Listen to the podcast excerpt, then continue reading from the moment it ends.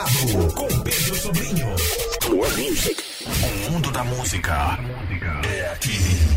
Mirante FM. É nós de volta plugado do Mirante FM 22 e 34, quinta-feira, 4 de maio de 2023. E aqui no nosso troca de ideia, a Fabiana Lima, Fabiana Lima, que é crítica de cinema e criadora de conteúdo é, chamado Cinemafilia. Isso. Salve, salve, boa noite. bom? Boa Fabiana. noite. É Cinemafilia no Instagram. É minha página principal de conteúdo. Como é que surgiu essa ideia de, faz- de falar de cinema via redes sociais, né? Instagram tem ainda também o. Você usa o Twitter, né? Sim, Instagram, Twitter, TikTok, tudo quanto é lugar. Então, a ideia é, de falar sobre cinema nas redes sociais surgiu em 2019, né? É, quando eu pensei assim, nossa, eu quero muito ter com quem falar cinema, porque eu me senti um pouco sozinha quando eu assistia séries, quando eu assistia filmes, e eu queria comentar com mais pessoas, né? E na minha família, assim, tem poucos cinéfilos, então eu falei assim, nossa, eu, eu preciso, eu quero criar essa comunidade, porque eu via na internet, nas redes sociais, uma porta aberta, assim, sabe? Pra criar essa comunidade. E aí eu pensei, não, vou começar a compartilhar aquilo que eu assisto e quem sabe, né, eu, eu consigo juntar mais pessoas que assistam também, que queiram comentar comigo. Então surgiu de forma bem despretensiosa Quer mesmo. dizer, a receita deu certo, né? Pode-se dizer que sim, né? Bom, além de cinema, você é, aborda outros temas ou é- o cinema é o, é o carro-chefe de tudo? O cinema, pra mim, ele tá permeando tudo, né? Porque como o cinema é a sétima arte, né, que a gente chama, então o cinema junta muitas coisas que eu gosto, é, junta moda, junta música, junta design de produção, junta arte, junta arquitetura. Então, minha ideia inicial era falar sobre cinema, sobre filmes e séries. E aí depois eu falei, ah, por que não eu juntar cinema com moda, que era uma outra área que eu gostava, e começar a fazer análise de figurino, começar a falar sobre isso, sobre como que isso influencia na história. E aí depois eu até fiz também uma parceria com o estudante de arquitetura para falar sobre cinema e arquitetura. Então também já falei sobre cinema e música, fiz quadros, e aí uma vez até é, foi quando assim eu falei, nossa, isso aqui tá crescendo bastante. Foi quando eu falei sobre o, o álbum da Luísa Sonza e que tinha uma, tinha um- uma inspiração, né, no cinema dos anos 2000, dos filmes dos anos 2000. E aí eu peguei cada música dela e relacionei a letra com algum filme dos anos 2000 e ela respondeu, ela viu e tal. E aí foi muito bacana pra mim porque mostrou, né, que eu entendi assim, pelo menos o, o conceito do álbum dela e combinei isso com o cinema. Então eu já combinei até cinema com bebida. Toda sexta-feira eu fazia um quadro, ah, filmes pra assistir bebendo tal tipo de bebida. E aí pra mim cinema sempre tá permeando tudo. Então eu tentei colocar isso no Instagram e acaba que as pessoas compraram a ideia também. Bom, geralmente quem faz resenha sobre música, cinema, é, usa um. Porque não é, não é fácil falar de cinema, falar de música, usa uma, uma linguagem, às vezes, um tanto técnica, né, acadêmica. É, no seu caso, você, vi- via as redes sociais, você facilita a vida do seu do internauta né, com, com, com a linguagem para tornar aquilo mais acessível? Essa pergunta é maravilhosa, porque é algo que a gente tem falado muito é, na crítica e dentro da cultura pop, porque existem esses. é, esses nichos, na verdade, né? Entre cultura pop, que é falar de entretenimento, de, de cinema enquanto entretenimento, e tem a parte da crítica, que é falar do cinema de uma forma mais técnica, aquela aquela ideia que as pessoas geralmente têm mesmo de que a crítica é um pouco mais difícil, de que o crítico não gosta de tudo e tudo mais. E eu tenho tentado quebrar isso, mas eu tenho tentado quebrar isso muito mais através do Twitter e do Instagram. Eu acho que eu já falei com colegas críticos, inclusive, sobre isso, que eu acho que é a, a- o que a gente mais tem que fazer, e eu acredito que o nosso papel enquanto crítico é institucional também, é trazer essas pessoas pro cinema e falar, ó, tem muito mais do que aquilo que você tá vendo lá no cinema. E tentar facilitar essa linguagem para que essa linguagem seja para todo mundo. Para mim, um texto, quando ele é bem escrito, é o texto que você quer ler até o final. Para mim, não tem- existe coisa pior do que um texto entrucar, entruncado, que as pessoas não conseguem entender e tal. Então, eu acho que dá pra combinar, sim, a qualidade técnica, ou seja, você mostrar que você sabe, e ao mesmo tempo ter uma linguagem acessível para trazer esse público que a gente quer levar de volta pro cinema, mas que a gente também quer que conheça o cinema além do que tá nas salas, até porque a gente sabe que as salas são limitadas, eles a gente tem poucos filmes por sala, a gente deveria ter mais, né? Mas infelizmente as, as cotas do, de filmes, assim, não funcionam direito, por exemplo, cota de filme brasileiro. Eu tento sempre falar sobre cinema brasileiro, porque eu acho que é algo que a gente precisa trazer. Sim, cinema clássico. Então, não, é- não é só falar. É óbvio que eu gosto de filmes mais populares também. É, é claro isso. Eu, gosto, eu falo sobre filme, falo sobre reality show, falo sobre várias coisas. Mas eu acho que o nosso papel enquanto crítico também é trazer esse público que tá aí, que talvez nem saiba do que gosta, né? Do que, do que pode gostar, e apresentar um novo lado. Ó, o cinema também tem isso, você também pode gostar disso, e não é só aquilo que tá lá no top 10, né? Tem vários outros filmes, e eu sempre indico esses filmes um pouco mais antigos, entre aspas, né? Para as pessoas conhecerem. Bom, e essa coisa, porque uma, uma das coisas também que o, o, o internauta não gosta na- na- nas, redes sociais, nas redes sociais, principalmente no Instagram, o chamado textão. Você gosta de, de, de textão ou trabalha um texto assim, bem resumido? Sim, eu, eu, eu senti essa necessidade de reduzir meus textos. Então, assim, no começo, é, eu escrevia na- nos caracteres do Instagram. Aí depois meus textos começaram a ficar um pouco maiores, porque a ideia que eu queria não se desenvolvia só nos caracteres do Instagram, que é muito pequena. E aí eu fui e aumentei pros comentários. E aí aquilo dali não deu certo, porque as pessoas não liam os comentários, elas só liam até o texto, meu Deus. E o comentário perdia, né? Porque eu não tinha como fixar o meu próprio comentário. Você não tem como fixar seu próprio comentário no Instagram. E isso começou a me atrapalhar, porque aí eu não sabia direito o que fazer. Aí eu comecei a pensar, não, preciso, além do mais, eu também precisava de um lugar para eu escrever e eu ter os textos lá. Porque eu não sei se muita gente vai lembrar, mas é claro que isso acontece o tempo todo. O Instagram geralmente cai, né? O Instagram às vezes ele cai, do nada ele, ele cai e tal. E aí uma vez o Instagram caiu e eu fui atualizar o, o sistema afiliado no Instagram, já com mais de 400 publicações, e ele não atualizava de jeito nenhum. Aí eu me veio a ideia, gente, e se um dia o Instagram não voltar a funcionar, eu vou perder tudo que eu escrevi? E aquilo dali me deu um medo, claro, né? Eu pensei assim, não, eu tô refém da, da plataforma. E aí, os, a- até por conselhos mesmo de amigos da, da crítica que já estão há mais tempo, falaram assim, não, tem, você tem que escrever um. Você tem que ter o próprio site. E aí foi quando eu, durante uma semana, não, não conseguia parar de assistir vídeo aula no YouTube. Eu fui colocar como fazer um site. Eu não sabia nada de como fazer um site. Eu fui estudar código, essas coisas. E aí eu comprei um domínio mesmo. E aí agora o cinemafilia.com.br existe. Ah, isso é muito legal. Ele é meu. Então, assim, lá tem os textões.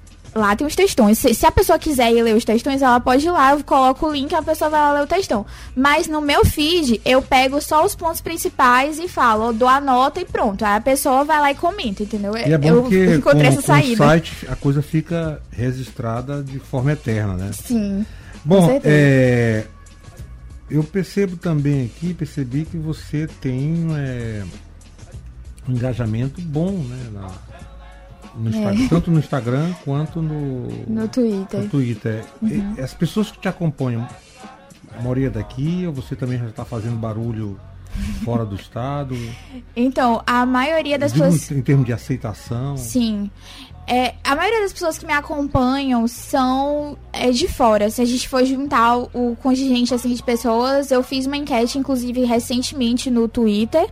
E a grande maioria, eu coloquei assim, de onde você me acompanha? Porque eu tinha essa curiosidade mesmo. E aí, quando eu cheguei a mais ou menos 7 mil seguidores lá no Twitter, eu perguntei, de onde você me acompanha? E as pessoas, a maioria responderam que é do sul-sudeste.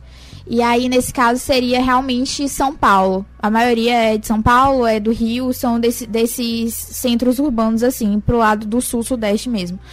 Mas aqui tem muita gente daqui, principalmente no Instagram. É, o meu público do Instagram é mais aqui, mais local, mas é praticamente meio a meio. Então eu tenho essa, esse alcance muito grande fora mesmo de São Luís. Se for juntar, eu acho que as pessoas que me seguem mais, provavelmente se a gente for juntar todas as, as capitais, né, os outros lugares e, enfim, comparar com o número de pessoas de São Luís, eu acho que talvez essa junção fora ultrapasse o número de pessoas daqui. Bom, para quem não sabe, é, vai saber agora, né? A Fabiane Lima é, foi convidada para participar como crítica de cinema do festival, um festival famoso, né? O Festival de Cannes, na cidade Sim. de Cannes, na França, Tá viajando agora na, na outra semana, né? Viagem dia 13, mas o festival começa dia dia 16, né? O É a festival segunda vez que você vai ao É festival? a segunda vez que eu vou ao festival. É um privilégio, assim, gigantesco, absurdo. Um presentão, Um né? presentão. É, uma, é o maior festival de cinema do mundo. Assim, ano passado, quando eu criei o Cinemafilia, eu jamais imaginei que eu ia estar no, em Cannes, assim, na, nem nos meus melhores sonhos da vida. É tipo imaginar que você vai estar um dia no Oscar, ser convidado no Oscar, mais ou menos isso. Só que eu, eu nunca tinha imaginado isso mesmo, porque, como eu falei, eu comecei de forma despretensiosa total. Nunca foi minha ideia ser crítica de cinema, né? Eu acho que foi algo que foi surgindo naturalmente. E depois de conversar com pessoas que são críticas, acho que ninguém pensou em ser crítico, porque não tem um, um curso que você fale, não, vou fazer esse curso para ser crítico. Não, não é exatamente assim. O crítico ele precisa é, estudar, obviamente, e precisa ser reconhecido pelas associações e tudo mais. Algo que, por exemplo, da Abracine, que é a Associação Brasileira de Críticos de Cinema, ainda não. Desde quando eu comecei a escrever, né? Teve só, acho que uma abertura só. E eu ainda não me inscrevi para ser. Mas você precisa, né, desse, desses, desses, dessas pequenas reconhecimentos também, não só da Bracine, mas de outros festivais e tudo mais para você ser reconhecido. Então, quando o Kanye me aceitou ano passado, óbvio que eu fiquei muito feliz, né? Mas esse ano, quando eu fui aceita como crítica, ou seja, que eu precisei enviar os meus textos, eu precisei enviar eles em inglês, eu precisei colocar várias coisas que eles pedem, eu precisei de uma carta do editor do, do site, né, pro qual eu escrevo que eu vou representar, que é o Cinemação. Então, eu tive esse trâmite inteiro, esse reconhecimento inteiro do festival, e isso significa, obviamente, muito pra mim, né? Como, como jovem, assim, eu, eu me chamo de jovem crítica, porque eu comecei a escrever focada na crítica em 2021. Então já tá indo pra Cannes no segundo ano consecutivo. É m- uma conquista gigantesca. E também do Guarnicê, né? Que eu, fa eu falei antes, né? Que eu. Não aqui, mas eu falei antes que eu fui crítica ano passado do Guarnicê, convidada, que é o quarto maior, quarto mais antigo festival de cinema do Brasil. Então ser reconhecida também a nível local, pra mim, é Isso é mega também importante. importantíssimo, sem dúvida. Né? Então, quero aqui parabenizar né, a, a Fabiane, Uhum, obrigada. né, a Fabiane por essa conquista, né? Eu digo que é mais uma maranhense né, em Paris, mas não, em Paris não, em Cannes. Em Cannes. mas na França, É, né? na Em França. Cannes, na França, participando do Festival de Cannes. Mais alguma coisa a acrescentar? Recado dado? É só para as pessoas, quem se interessou, né, me seguir lá nas redes sociais é, e acompanhar essa jornada que vai ser Cane. É, eu tô fazendo uma campanha, então tá lá também. Então, assim, muitas, muitas coisas vão acontecer. No ano passado eu fiz praticamente um reality show disso, né? Esse ano a gente vai ter é, pessoas imensas lá em Cannes que eu espero mostrar para as pessoas também, se eu tiver a oportunidade. A gente vai ter o Scorsese, que vai estar lançando um, um novo filme. A gente vai ter o Leonardo DiCaprio, que vai ser o protagonista do filme. Então vão ter várias pessoas lá muito importantes para o mundo do cinema. E que eu estando lá, né, vou poder levar um pouco dessas pessoas comigo. Já, você já é uma celebridade, né? Quem dera. Com certeza. Obrigada. E o Maranhão agradece. Obrigada. A Fabiana Lima, né, crítica de cinema e criadora de conteúdo, só retificando que vai estar no Festival de Cannes, na cidade de Cannes, Na, França. Parabéns, Obrigada. sucesso. Muito obrigada. E espaço aqui está sempre garantido para quando você voltar, trazer as novidades de Com lá. certeza.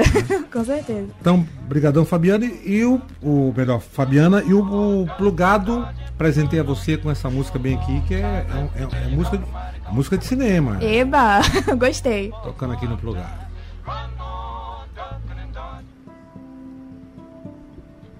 Obrigado, Fabiana.